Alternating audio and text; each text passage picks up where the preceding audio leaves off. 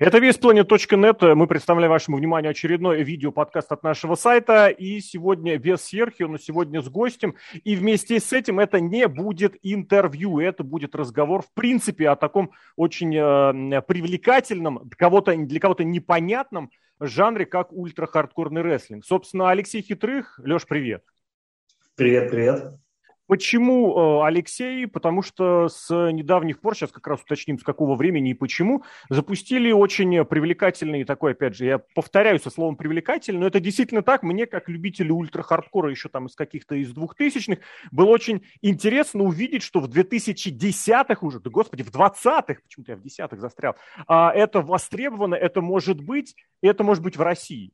Собственно, Леш, давай вкратце расскажи, пожалуйста, почему, как, откуда взялось то, что вы публикуете на Ютубе, и ссылочка в описании, если что, можно посмотреть. Вот откуда это пришла идея?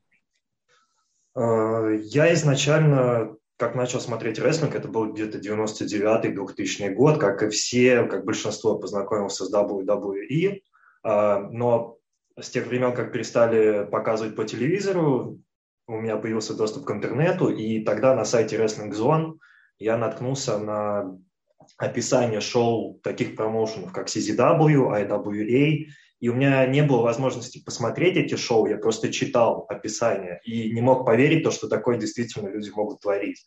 А, там максимум прикрепляли какую-то фотографию, и я смотрел на разорванные спины Ника Монда, думаю, блин, да нет, по-любому, там, даже зная то, что рестлинг это якобы, да, там, постанова, все равно я думал, ну, то есть должен быть какой-то секрет, невозможно так прям разносить себя. А затем я заказал себе DVD с э, шоу CZW «Пятая клетка смерти». А, мне было 13 лет на тот момент, и, ну, в принципе, вот мой мир перевернулся. То есть к любви к обычному рестлингу добавилась тяга вот к этому ультранасилию. И долгое время я, как большинство нынешних участников НФР и ну, даже большинство фанатов, наверное, русского рестлинга очень скептически относились и к НФР, и к русскому рестлингу. А, думаю, то, что у нас в стране это никогда не взлетит, никому не зайдет, не тот менталитет, нету денег, вот эти вот классические отмазки. Но в конечном счете желание что-то делать взяло верх над э, какой-то критикой, да, там, и недовольством тем, что у нас происходит. А, я отправился в школу НФР и сразу обозначил то, что я хочу делать хардкорные матчи. Тогда буквально все посмеялись, сказали то, что нет, чувак, у нас такого не будет. У нас а уточни, какой это год был? 2015, 14-15. Ага. Вот. А, ну, я как бы вежливо головой покивал, да-да, не будет. И уже спустя где-то 8 месяцев, 9, был мой первый матч, э, где я пустил кровь в матче против Супер Руса, э, за что меня даже наказали. Вот, ну так, выговор сделали за то, что там дети, кстати, которые визжали от радости, глядя на этот матч. Вот, э, но все равно политика тогда у НФР была немножко другая, и ну, мне банально не давали заниматься тем, чем я хочу. И вот сейчас не, не точно, точно не вспомню год какой, по-моему, 16 либо 17 тогда возродились нижегородские GCW. Ага. А, я сам напросился к ребятам, то есть для меня рестлинг всегда ассоциировался там с какими-то поездками, но выступая в НФР, я дальше Москвы никуда не ездил. А тут опа, такая возможность. И я написал ребятам из Нижнего, можно ли приехать. Они сказали, да, можно. Я стал прощупывать почву, спрашиваю, а можно ли сделать хардкор? Они говорят, да, можно. Я такой, опа, а можно ли разбить лампы? Они такие, да, да, делай, что хочешь. И я просто загорелся, давайте сделаем. Э, мы провели матч, я против Спайка Дайсмана, где мы использовали около 30 люминесцентных ламп, э, и на тот момент это был рекорд. То есть до нас, э, конечно, делали хардкор, делали гораздо более какие-то злые, жесткие штуки там в дремучие времена, но вот именно э, ultraviolence, какой он сейчас есть, да, как он появился в CZW, вот я считаю, у нас один из первых матчей. До нас делали локомотив с Джокером, но они там да. использовали буквально 2-3 лампы через одежду. Это немножко не то. Вот. И на том шоу среди фанатов сидел Саша Набиев. Вот. Мало того, что ему в принципе нравился ультравайланс, так он еще и как бы был в шоке, то, что оно вот перед ним, и у него есть возможность этим заниматься.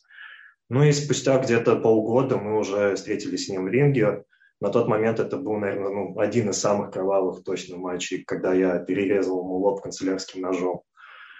И в Штатах нас сравнивали именно с ранними CZW в том плане, то, что мы, ну, дураки-самоучки, мы все делали неправильно, начиная там от блейдов, заканчивая толщиной ламп, которые, ну, надо использовать толстые лампы, мы использовали тонкие, то есть э, по каждому пункту нам давали критику, но она пошла на пользу, потому что сейчас со временем мы уже как-то более по-научному, что ли, подходим. Если раньше это было «воу-воу, давай там сожжем друг друга, прыгнем в проволоку», то сейчас ты стоишь перед матчем, прям молишься за, за себя, за своего оппонента, чтобы все прошло хорошо.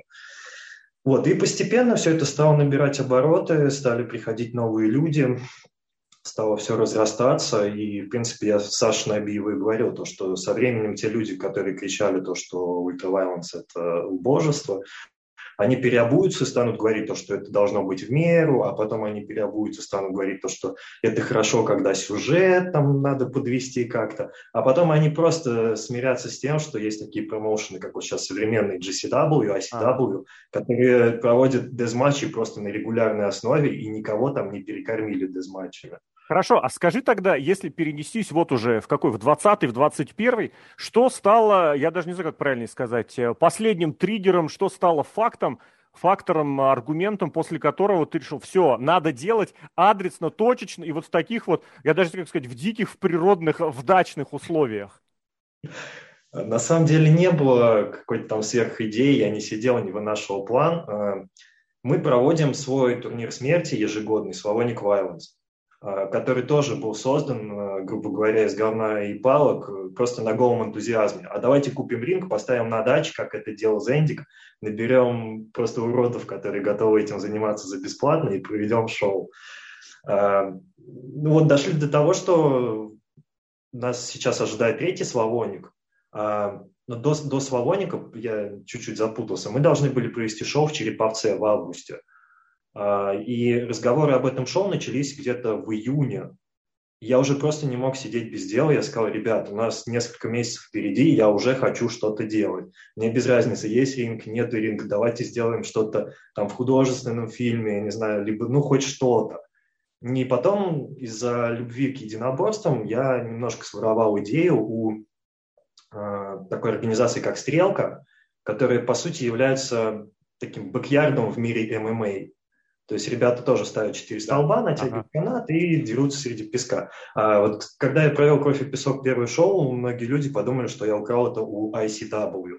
Но, насколько я знаю, они то ли позже провели, то ли... Ну, в любом случае, я не ориентировался на них, вот прям честно. Вот. Насколько а, просто... Поэтому... Да, прошу, прошу.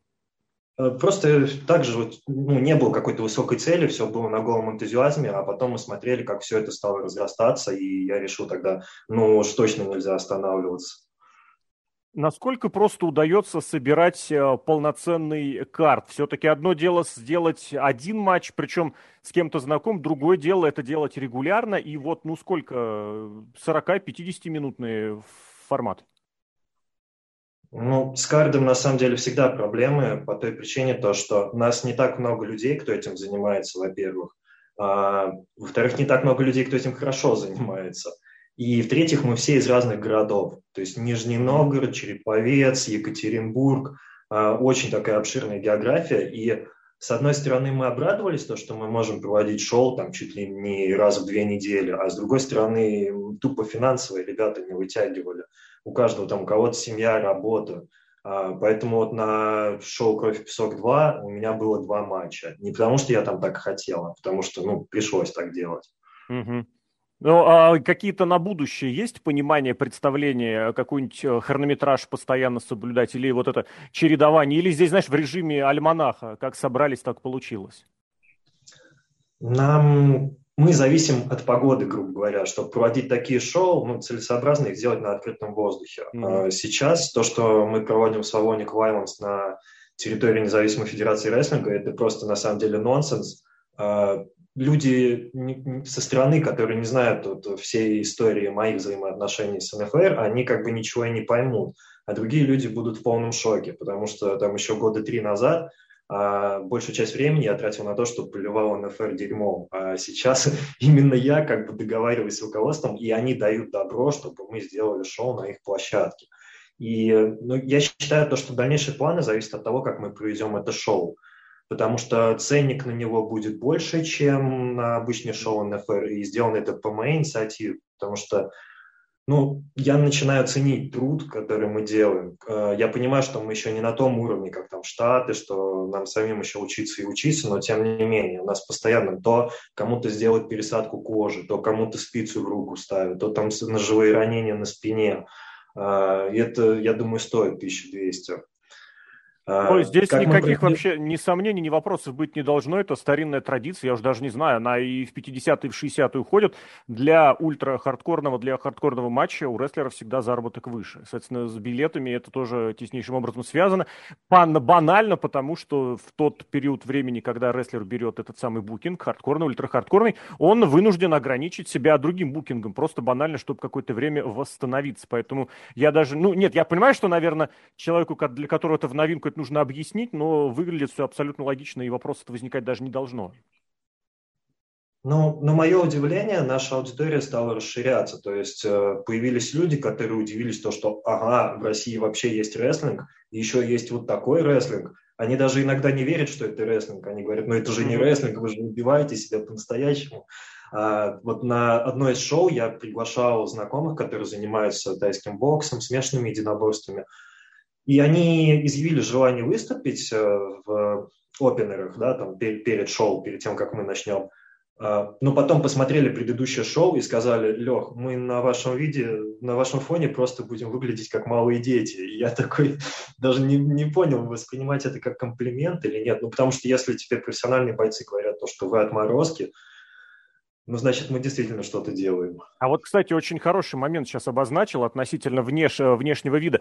Вот честно скажу, я когда посмотрел, я первым на самое свежее видео на данный момент наткнулся, на второй «Кровь, песок», я удивился, честно скажу, именно удивился, что ребятки-то крепкие. Я просто привык к тому, что э, тот же НФР, другие российские компании, это по большей части, ну, люди, которые выглядят ну, достаточно регулярно. Никого не хочу обидеть. У вас крепенькие парни. Вы на этот момент обращайте внимание, потому что ну, как минимум, э, э, для э, ультрахардкорного рестлинга все-таки это тоже значимо важно, что человек и крепкий, он больше вынесет, и его дополнительный удар будет крепче, мощнее весить. Вот этот момент, насколько важен, допуск в плане физической формы, в плане подготовки какой-то есть, или здесь захотел добрый вечер? Тут, тут скорее захотел добрый вечер, ага. и больше смотрим все-таки на навыки, потому что нам, нам просто повезло со вторым шоу, то, что появились такие фактурные дяди, которые а. словили с нами общую волну, да, но, к сожалению, это касается не только дезматча, а вообще рестлинга в целом. Ты вот правильно подметил то, что чаще всего ты смотришь на исполнителя, как на какого-то рядового мужика, и непонятно, он среди фанатов вышел или он участник. Вот, к сожалению, наверное, это ввиду того, что многие люди рассматривают рестлинг просто как хобби, и даже свое хобби они, они ну, не пытаются как-то развить, преуспеть в нем. То есть это даже скорее не хобби, а времяпровождение какое-то. Mm-hmm. Соответственно, зачем там затрачивать силы? Я не сторонник того, что каждый человек должен обязательно качаться, там, набирать массу, но банально как-то заниматься собой, чтобы функционировать в ринге хотя бы. Вот, я думаю, это может каждый делать. Не обязательно покупать абонемент в зал. Ты очень круто в самом начале сказал, что э, ориентир изначально у тебя самого был вот на, как сказать, на классику, наверное, можно сказать, сизидабовскую. А сейчас э, что и как, учитывая, что в Штатах, ну, как сказать, э, ультра-хардкор, я не скажу, что весь прям э, помер, но тем не менее как-то переродился, потому что старые компании ушли в прошлое, ветераны все закрылись, завершились, ну, за, за исключением единиц, да, которые держат марку и, наверное, являются таким баннером на будущее. Но, тем не менее, вот сейчас э, кого стоит посмотреть? Сам кого смотришь на регулярной основе, или это отдельные рестлеры, за которыми дальше можно следить? Э, я стараюсь поглядывать то, что происходит в современных дезматчах. Это GCW, BJW, ага. ICW. Но я не скажу, BJ, что это прямо... Прости, огромный... пожалуйста, BJ – это Япония, верно? Да, да, Япония. А Мексика, а... и да сразу вдогонку просто вкратце, а мексиканский не интересовался? У них там есть там ДТЕ, например, там ребята отморожены. Я шоу пересмотрел. Ага. При, причем это было местами тяжело смотреть. Я удивлялся, то, что ну, мексиканцы, казалось бы, у них там лучше либры прям в крови, но они делают шоу. Я, я вот честно скажу, видел шоу, которые были хуже некоторых наших. Mm-hmm. Это при том, что я не воспринимаю собственные шоу как там, о, что-то грандиозное, я наоборот как бы один раз посмотрю и ну, не пересматриваю их больше, не наслаждаюсь, там, не драчу сам себя. Вот. Рестлер какой-то отдельный, но тоже, не знаю, вообще по большей части смотрю старые, пересматриваю то, что вот когда-то пустил. В последнее время смотрю много FMW, прямо начал смотреть с первых шоу, когда там еще толком... Прям. Да, вот первый шоу у них, по-моему, 89 -го года, когда там ребята в кимоно против боксеров, ну, да, да, да, честь да, названия как раз. Вот.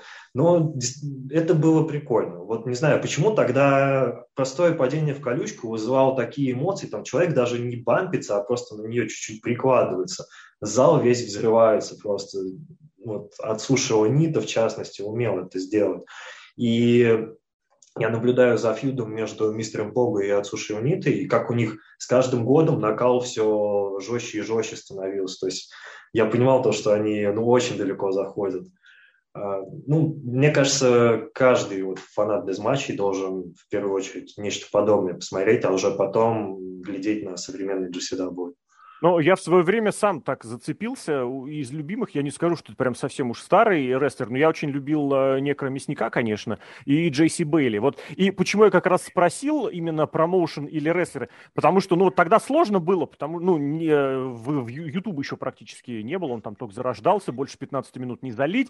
Были торренты, было все, и поэтому ты реально выискивал вот все, что найдешь с конкретным рестлером. Поэтому там пофиг, какое название бренда, название компании, по крайней мере, для меня это было было так. И здесь сейчас, наверное, ну вот тоже хочется понимать, если это в 90-е, кстати, прикольный пример э, привел, что падение в колючку уже многих удивляло. А потому что до того такого не было вообще. В этом плане очень, очень интересно, ведь Анита, Ацуши Анита, он был в одном э, классе, как это сказать, школы Додзио Нью-Джапана вместе с Мусану Фучи, с полутяжем. Так, я сейчас неправильно сказал, All Japan все-таки, да. Э, суть в том, что такие oh. непохожие ребята в конечном счете так непохоже разошлись. Все-таки, наверное, должен быть кто-то, ну как сказать, современный икона-ориентир. Ну почему? Потому что без сегодняшних героев как-то оно сложно. Я все-таки тебя попросил бы назвать. Есть Ник Гейдж, да, мы сейчас к нему еще перейдем, потому что он даже на национальное ТВ Ультра Хардкор вытащил. Что еще? Вот кто, я даже не знаю сказать, э, чтобы это был молодой, не молодой, старый, не старый за кем посмотреть, кого поискать, потому что сейчас проще, сейчас на YouTube зашел, вбил, и он выйдет, выдаст огромную кучу бесплатных, легальных матчей, кого можно посмотреть, на кого э, сориентироваться. Есть имена? А, я бы как бы не стал бы делить на старых новых, ага. упомяну, упомяну активного, вот на кого стоит посмотреть, это, наверное, Джун Касая. Ну, а, человек, который и в свое время творил дичь, и в нынешнее он делает дезматчи максимально просто построенные, но за ним дико приятно наблюдать. Он не каждый матч там прям жесть как кровоточит, но он интересный, он прикольный. Вот он именно что показывает рестлинг, делает шоу. Масаша Такеда то же самое. Но у него, я скажу, более такая спортивная подготовка. Он, кстати, ММАшник, насколько я знаю. Да. Кстати, вот э, пользуясь случаем, э, хотелось бы развеять стереотип по поводу того, что УВшники – это вот обязательно южане с Америки, жирные дядьки из IWA и Мидсалов, там, или Deep South, как недавно Cup прошел, я не знаю, ты смотрел или нет, где там Еще палец отрезали якобы человеку.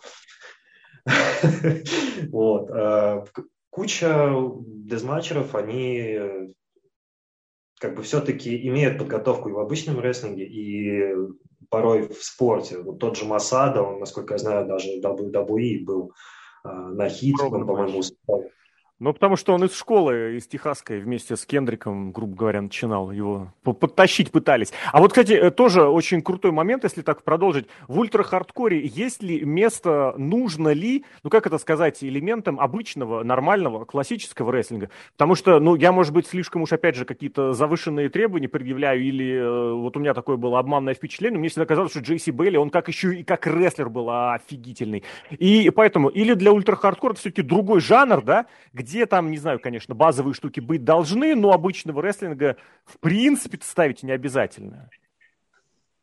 Ну, кстати, Джесси Белли самый мой любимый исполнитель в дезматчах. Вот прямо, кстати, на него я ориентировался, когда смотрел турниры смерти. Mm-hmm. Когда он умер, я тоже очень в шоке был.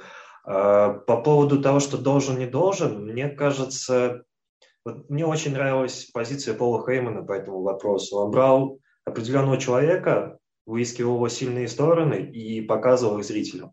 То есть если ты а, условно говоря, там, алкоголик, который не обладает какими-то скиллами, но при этом можешь разрезать себе лоб банкой при выходе. Почему бы нет, если людям это нравится?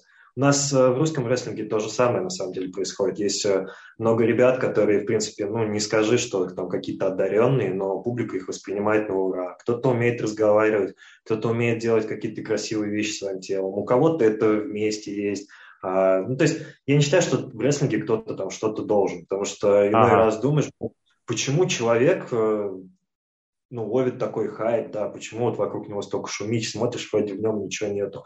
Но раз э, он цепляет, значит, все-таки что-то есть.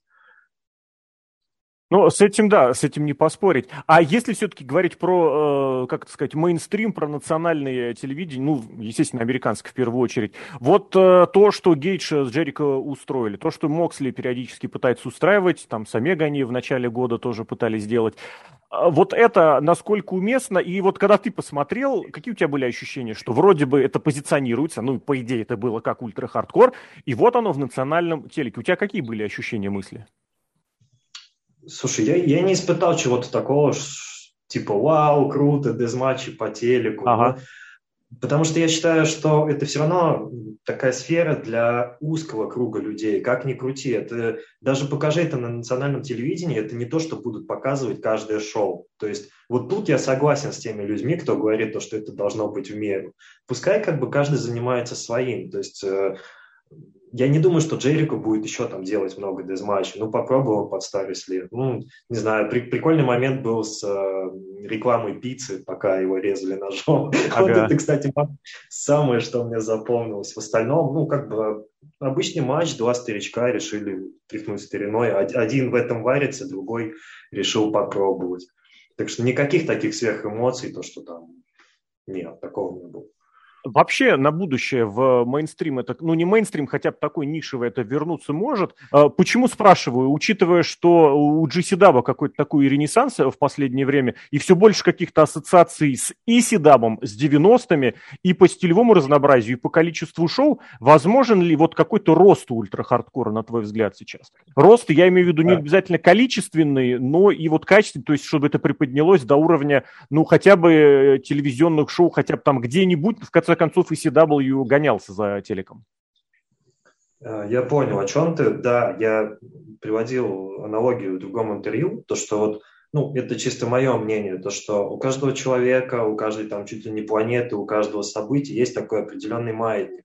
То есть нельзя быть все время на плаву, всегда вот быть первым и все переменчиво. То есть, грубо говоря, даже у камня есть какая-то скорость определенная, которую мы глазом не видим. То же самое касается и ну, различных эпох в рестлинге. Да? Когда-то вот было там, в тренде насилие, сиськи, алкоголь. Потом все это сошло на какую-то безопасность, на ваниль и прочее. Потом опять потихонечку начинает возвращаться насилие. А, и мне кажется, не последнюю роль тут играет вообще обстановка во всем мире. Ну, то есть, когда много проблем с экономикой, с политикой. И последнее, что люди хотят видеть, это клоунов э, там, в костюмах единорогов, ну, на мой взгляд. Вот. Потому что куда-то людям нужно девать негатив, и самый лучший способ это ну, как раз посмотреть, как кто-то другой показывает эту ненависть, ты вместе с ним переживаешь эти эмоции, вместо того, чтобы самому там брать и избивать жену свою. Поэтому да, я думаю, все циклично, и ну, и CW хороший пример, да, и то, что GCW на них ориентируется, это очень хорошо, потому что и CW, в принципе, для меня это вот эталон того, каким рестлинг вообще должен быть, потому что там было все. Там были и сюжеты, там были и здоровые дядьки, там были и легковесы, там были иностранцы, там был хардкор. Все, все, за что мы любим рестлинг. Mm-hmm. Расскажи о своих каких-то планах, перспективах. Есть какой-нибудь, не знаю, мечта, идея, цель, куда-то выехать, где-то кому-то что-то доказать, или вот она, ниша есть, российская, русская, ну как, можно сказать, постсоветская, пошире, я думаю, и в соседних странах тоже есть э, ребят, которые рестлингом и ультрахардкором занимаются. Какая-нибудь такая, знаешь, э, а, абсолютно ультимативная цель? Э, выступить на турнире смерти, правда, я не знаю на каком именно, но который да. будет самый крупный на этот момент э, за рубежом. Э, это для меня как, ну, не знаю, посетить Расселманию. А не контактировал ни с кем, не связывался, не списывался, матчами не делился? Да, я общался с промоутером Зона 23, как раз мексиканского. Я общался с Кевином Бренноном, который промоутер IWA Deep South. Он же звал меня и Набиева к себе в Штаты на вот этот турнир Carnage ага. Cup еще, еще два года назад. Но, к сожалению, во-первых, Кевин не обладает, э, как сказать, ну, у него очень такая скользкая репутация. А, и он отказался оплачивать нам дорогу, в то время как фанаты даже в Штатах подняли шум по этому вопросу, сказали, ну, чувак, ты зовешь людей из рубежа, которые показывают достаточно интересные вещи, ты не можешь оплатить им сраную дорогу, мы уже не говорим там про оплату матчей. А, и прикинув, сколько придется сделать затраты, что мы можем получить на выходе, мы решили все-таки не ехать. Ну, даже отчасти не то, что решили, не было возможности, как раз начался вот этот локдаун, но затем мы посмотрели шоу IWA, где среди участников был парень с синдромом Дауна. Oh. Мы просто выступили из зала, потому что карт было не, неким забивать. И Кевин на заднем плане бегал с бутылкой пива и орал «Shoot style, baby». То есть мы даже не понимали, хорошо то, что мы не поехали или плохо. Ну, в общем, сложилось как сложилось. А сейчас я думаю, то, что вместо того, чтобы просто спамить Facebook тем, какой я там офигенный, делать нарезочки самые лучшие из своих матчей, а, есть хорошая возможность зарекомендовать себя здесь, сделать себе имя такое, чтобы люди за рубежа сами захотели а, сделать так, чтобы я к ним приехал. То есть создали такие условия. Я не скажу, что я сейчас на таком уровне, что вот прям если был бы выбор привести Джуна Касаи из Японии к нам или меня привести в Японию, то, скорее всего, ну, привезли бы Джуна, на мой взгляд. А вот, Европа, поэтому... да, да, я хотел уточнить, а Европа в этом смысле никак не привлекает? Одно время в Германии ну, достаточно неплохо на это ориентировались. Совместные турниры проводили, если я правильно помню, с Изидабом, с Биг Джапаном. Ну, собственно говоря, этот WXW и Extreme, как он там, Вестсайский. А. Вот эти моменты сейчас. Или все, британский, э, немецкий рынок э, окончательно профуканы для рестлинга? Окончательно. Да, вот с сколькими ребятами я не общался. WXW уже давно нет такого. Смотришь их старые шоу, нынешние, это просто как будто две разные компании. А, я общался с ребятами из Англии, не, не вспомню точно название промоушена, а, там тоже не особо жалуют Ultraviolence. Mm-hmm. Мне писала девчонка из Хорватии, но у них э, промоушен на уровне нашего НФР. И когда туда позвали как раз-таки меня и Набиева, и я спросил, а с кем мы будем делать матч, между собой или с кем-то из ваших ребят? И они сказали, у нас нету таких ребят, кто с вами сделает ага. такой матч.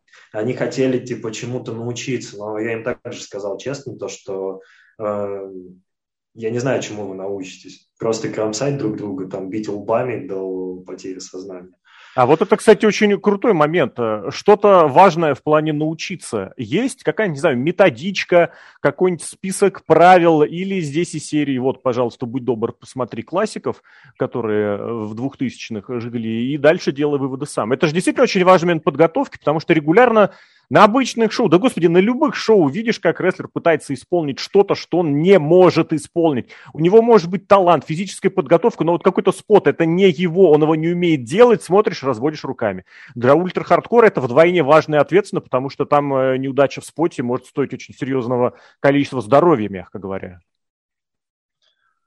Ну, э, мне кажется, нету как таковой подготовки к дезматчам. То есть человеку стоит обучаться просто обычному рестлингу, а mm-hmm. дезматч – это рестлинг плюс какие-то сторонние предметы. И никто правильно тебя не научит приземляться там с фургона э, в машину с грудой ламп. То есть, ну, нету такой методички. Даже а, вот эти блейды, они все, кто как их только не делают. Я общался, меня добавляли в конференцию рестлинг-школы Real Shoot Pro Wrestling, по-моему, они называются, со Штатов. И э, вот у них главный тренер, он выступает около 20 лет, он мне, сидя в кафе, записывал, как правильно делать лезвие. Вот, ну, попробовал я так сделать, но мне не понравилось, сделаю по-другому. То есть тут путем проб и ошибок. А, единственное, просто с, со временем появляется какая-то уверенность, появляется понимание того, что можно, что будет уместно сделать в данный момент. То есть одна из причин, почему я обожаю участвовать именно в дезматчах, то, что там много импровизации. Ты не переживаешь за то, что да, в какой-то мере это халтура по сравнению с обычным рестлингом, поэтому и говорят, что вот там в хардкор идут те, кто в обычном ничего не могут, не умеют. Но я пробовал и то, и другое, и больше мне понравилось Violence, и не потому, что там как-то легче. Там просто больше какой-то свободы, но свобода не в том понимании, как вот недавно, кстати, в одном из твоих подкастов э, слушал то, что некоторым людям лучше не давать эту свободу, потому что не знают, как ей распоряжаться. А тут, ну, наоборот, все как бы уместно. Э, вот один из парней, кто делал со мной матч на Кофе Песок 2, он просто был настолько удивлен, что у него все лицо залито кровью, но он ничего не почувствовал. Угу. А вот в этом, да-да-да, продолжай, прости, я потом задам. Это был просто комплимент, потому что, ну, это показывает о каком-то уровне, ну, профессионализма, да, там, определенного, то, что спустя 6 6-7 лет я уже научился делать так, что людям со мной комфортно работать. Ну, за исключением того, что я сильно бью. Вот Я хотел такой момент обозначить, потому что вот у нас прозвучало оно относительно конца 80-х и Аниты. Есть вещи, которые вот появляются впервые, и это прям круто по умолчанию, потому что раньше такого никто не делал. В ультра-хардкоре, в дес-матчах нет такого, что же, ну все перепробовали. Вот чем-то удивить, я даже не знаю, можно ли, возможно ли, потому что, ну что, нет, была вот эта фишка, да, у НФР, наверное, которую никто нигде особо принципиально не повторял, это с клавиатурами, да. Потом появилась такая тема, вот я сейчас что-то не соображу, у кого это было, по-моему, тоже какой-то из Айвы, что ли, когда делали не хардкорный кубок, а софткорный кубок. И там были вот такие детские штуки типа Лего, и вроде как ультра-хардкор, но при этом с какими-то с такими с э, добрыми, понятными э, штуковинами. Вот этот э, не все ли исчерпали? И здесь действительно от креатива будет зависеть, если не все, то многое, потому что ну, удар лампы изобрели сколько, 20 лет назад, колючую проволоку в рестлинге 40 лет назад. В этом смысле есть потребность, есть какая-то нужда в чем-то новом? Или как оно идет так? Потому что ты сказал, что, ну, как сказать, ни, ничему не научить и место для а, реализации креативной свободы. Э, смотри, мы сейчас проводим шоу в салоне Клайвенс 3 в помещении. Ага. И из-за того, что оно пройдет в помещении, нам дали ограничения по лампам. То есть мы да. не можем отбить. И многие из-за этого разочаровались, мол, как-то так, deathmatch без ламп. Я сказал, ребят, смотрите рестлинг до 99-го года, до 2000-го, когда ага. впервые лампы и учитесь э, показывать жесть без того, что вот, ну, тебя само что-то порежет. Э, поэтому я считаю, это хороший опыт, как раз включить свою голову и попробовать изобрести что-то необычное, что-то что-то, ну, чего еще не было. Потому что mm-hmm. Сейчас в последнее время, вот э, лично у нас в России, я замечаю, как э, многие пихают в свои матчи, вот, что они попади. Любой мусор просто приносят из дома и говорят, мы сделаем мусорный дезматч, мы его так и назовем. Я говорю, а в чем его суть? Ну, у нас просто будут все предметы. Ага. И в итоге люди избивают себя таким количеством предметов, то, что ну, там вообще от человека ничего не должно остаться, а у нас выходит так, что иногда и крови-то нету. А с другой стороны, там, например, в main event е НФР кто-то просто ударит стулом сильно по голове, и его всего зальет. Ага. То есть, ну, в какой-то мере я согласен, то, что э, мы из-за своей неопытности иногда обесцениваем вот эту ультражестокость. То есть пытаемся выглядеть прям мега какими-то жесткими, а иногда это не получается. В то же время вот, ну, можно показать жесть в обычных матчах. То есть я на биву рвал ухо а, просто ударом кулака. Реально мочка была порвана. Mm-hmm. Ну и то, что мы лбами делаем, вот я, я никого не видел, чтобы в России так кто-то работал. Uh, то есть у, у нас был матч по правилам, у кого первый идет кровь, тот выбывает, и нас было четыре человека. Uh, и так получилось то, что я должен был ударить Сашу своим лбом, чтобы у него пошла кровь, но мы стали биться так, что мы оба стали в крови. Ага. Не просто один там чей-то, а вот именно старые шрамы, они почему-то более активно режутся.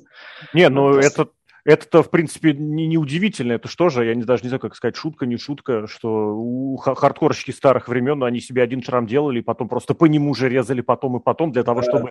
Но лоб был не как у Дивона Дадли, если так проще. Скажи, пожалуйста, очень важный момент, на самом деле, перешел, о котором тоже стоит говорить отдельно дополнительно, относительно какой-то медицинской поддержки, что-то в плане скорой помощи, что-то в плане каких-то страховок. Что здесь? Потому что это же важный момент, который может привлекать или, наоборот, отвращать э, э, потенциальных участников и зрителей тоже. Грубо говоря, вот этот, знаешь, тоже момент, э, про который в Мексике, например, вообще регулярно забывают, чтобы рядом с каким-то местом проведения шоу была машина скорой помощи или хотя бы тот самый пункт медицинский.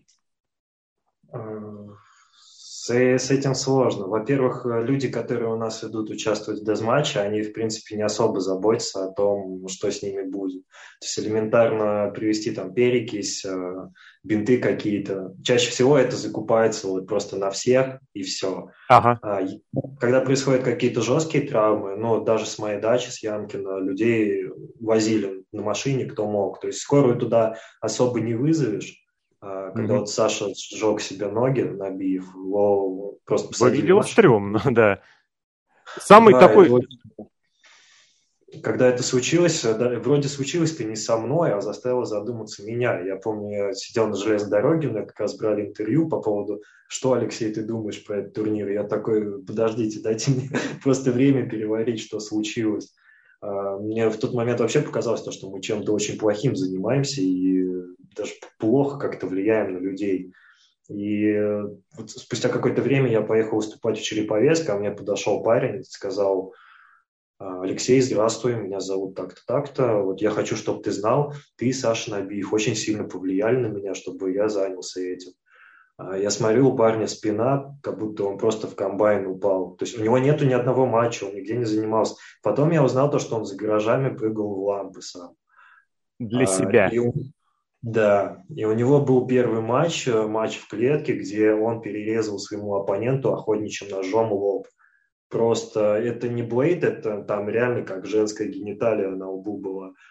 А, я тогда подумал, блин, если я вот так влияю на людей, ну, может, я действительно что-то делаю не так.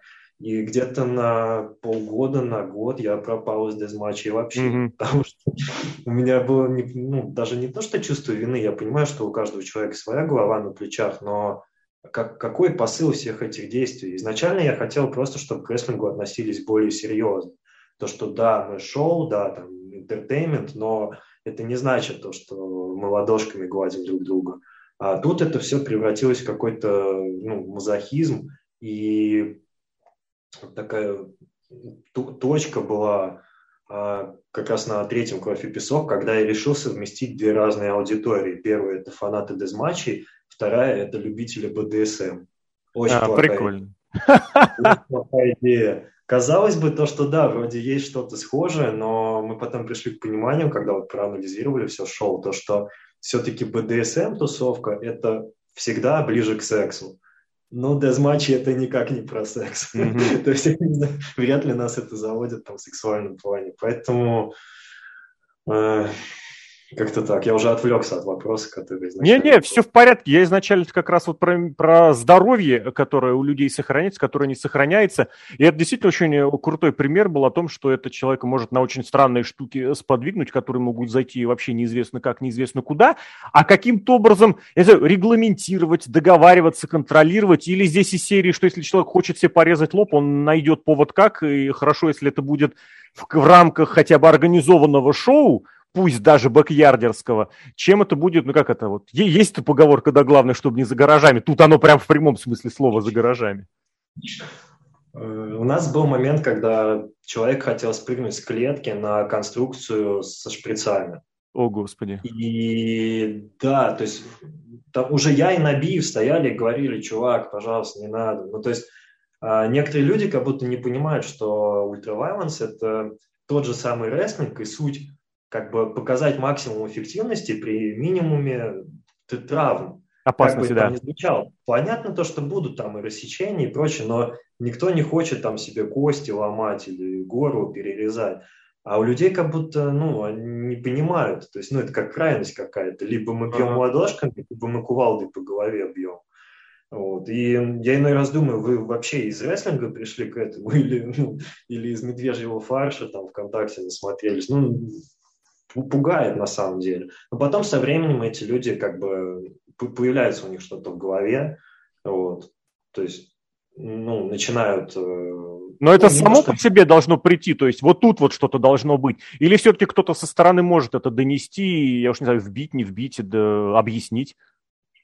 Ну, лично вот на моем опыте я со стороны просто насмотрелся на травмы и понял то, что все-таки это э, не так смешно и забавно, как э, представлял себе там, когда посмотрел на матчи Джесси Бейли, полез на своей даче на соседний там вагон какой-то и прыгнул в самодельную конструкцию. Ха-ха-ха, я крутой, я буду УВшник. Нет, сейчас это, ну, действительно опасно. То есть, mm-hmm. страшно делать матчи. А, я когда приехал делать матч на Биллом первый раз, он подходит ко мне и говорит, блин, ты же столько выступал, я думал, ты вообще не волнуешься. Я говорю, да, Саша, я каждый раз волнуюсь, я с каждым годом все больше волнуюсь. То есть раньше не было такого страха, как сейчас. Прагматичный вопрос. Ты очень вначале обозначил момент, 30 э, ламп, да, использовали, такого количества нигде не было. Есть какой-то, я не знаю, бюджет, какая-то финансовая верхняя граница? Потому что, опять же, ты обозначил, что многие банально и приехать, ну, как сказать, не то, что не могут, ну, есть другие финансовые планы. Какая-то здесь какое-то ограничение? Сколько может, сколько должен стоить матч по деф-матчу, матч по, по ультра-хардкору? А, стоить в плане вложений в него? Да, да, да, ну лампы же покупать надо. Я не думаю, нет, ну, конечно, если есть да, заготовка какая-нибудь в виде, не знаю, знакомого, который скидос делает, это одно. А вот так вот.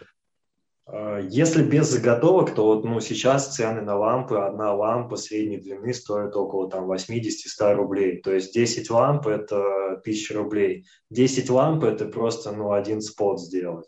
Mm-hmm. То есть это э, дорогое удовольствие. То есть мы платим сами деньги, чтобы как бы на, на выходе ничего не получить.